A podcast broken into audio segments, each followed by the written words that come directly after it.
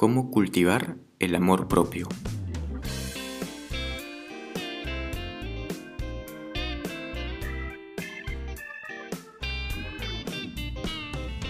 Bienvenidos todos a Realmente Libre, podcast en el que desarrollamos temas de amor propio, autoestima, autoconocimiento y motivación. Con este programa busco que podamos entender y elegir los pensamientos de nuestra mente para que podamos actuar con libertad, ya que nuestros pensamientos nos conducen a la acción y nuestras acciones de cada día nos definen como persona. De esta forma podemos cambiar nuestra realidad. A esto le llamo ser realmente libre. Muy buen día, soy Eric Casas y hoy quiero empezar haciéndote una pregunta. ¿De qué forma cultivas tu amor propio? Eric, pero ¿cómo es eso? ¿Qué, ¿Qué es el amor propio? ¿Cómo lo cultivo? El amor propio para mí es cómo nos tratamos a nosotros mismos, y principalmente en tres aspectos, mente, cuerpo y alma. La mente con nuestros pensamientos, qué pensamos acerca de nosotros, y además qué nos decimos a nosotros mismos con esa vocecita interna que tenemos. Además, en la mente debemos buscar siempre seguir aprendiendo, mejorar nuestro desarrollo personal. Por ejemplo, yo busco siempre de qué manera puedo seguir aprendiendo para aportar valor, para ayudar a otros, para ayudarme a mí mismo en mejorar temas en los que no siento que me va tan bien. Por ejemplo, en finanzas personales. Llevo cursos, sigo a diferentes personas en, en Instagram, en YouTube, de tal forma que me pueda ayudar a mejorar en los aspectos que siento necesito mejorar. En el segundo aspecto, que es el cuerpo, ahí en nuestro cuerpo es cómo tener un cuerpo saludable, por los alimentos que ingerimos, por el deporte y la actividad física que hacemos, y también darnos un buen cuidado personal. Así como dice el dicho, como, como te ven, te tratan, aquí lo diría, como tú te ves, tú mismo te tratas. Entonces, poner ahí un poco de, atención y cuidado en engreírnos a nosotros mismos para vernos bonitos, sentirnos bien. Y el tercer aspecto es el alma. Aquí vamos a ponerlo en simple, es el hecho de perdonar, perdonarte a ti mismo, porque sí, a veces somos duros con nosotros mismos, somos muy estrictos, muy exigentes, pero está bien, pero también hay que saber perdonarnos, perdonar nuestras acciones, y también perdonar a los demás.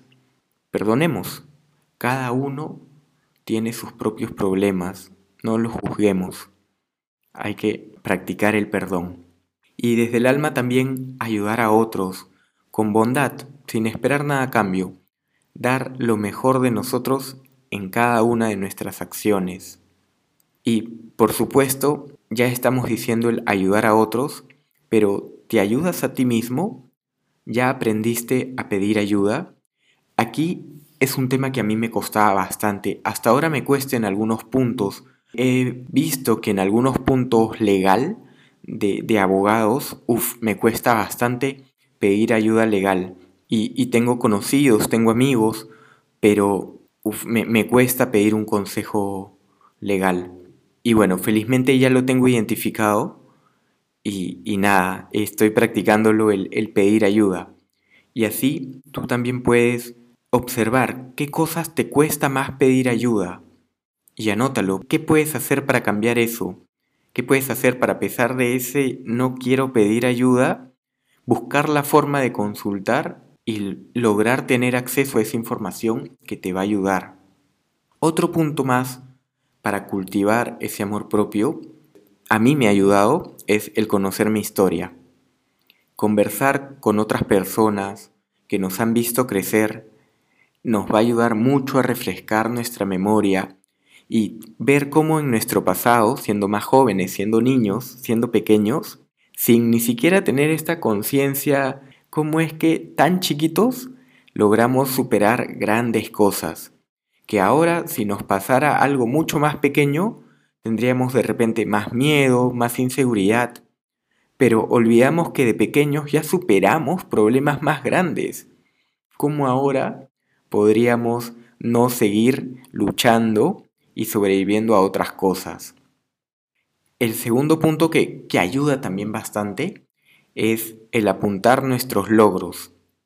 Sí, porque a veces por ser humildes no destacamos esos logros que hemos conseguido o no los celebramos como debería ser.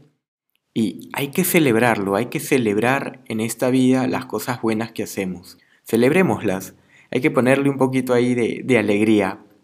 Y justamente para eso, para tener más cosas que celebrar, pongámonos metas a corto plazo que sean realistas, que podamos cumplir. Por ejemplo, tenía miedo de hablar en público, tenía miedo de grabarme, tenía miedo de hacer un podcast, de hacer una marca. Ya lo hice. Ahora, bien, toca continuar, pero también celebrar este pequeño hecho de que ya logré algo que antes me daba miedo y que no me atrevía a hacer. Otro punto importante para seguir cultivando nuestro amor propio es el observar, el ser consciente de estas acciones, de estos logros, de estas de estos momentos en los que podemos perdonar, en los que podemos pedir ayuda, en los que podemos ayudar a otros, en estos momentos en los que nos podemos engreír y prepararnos un buen desayuno, un día lunes, sin importar la fecha que sea, es hoy me quiero engreír, me quiero hacer un jugo de naranja, quiero prepararme un omelette, unos panqueques, algo que te encante, Hoy quiero en, en mi cena comer un postre rico, engreírte, pero también llevarlo de la forma saludable. Y por último, un último consejo que nunca está de más para cultivar tu amor propio es alejarte de esas personas que hacen que te alejes del amor.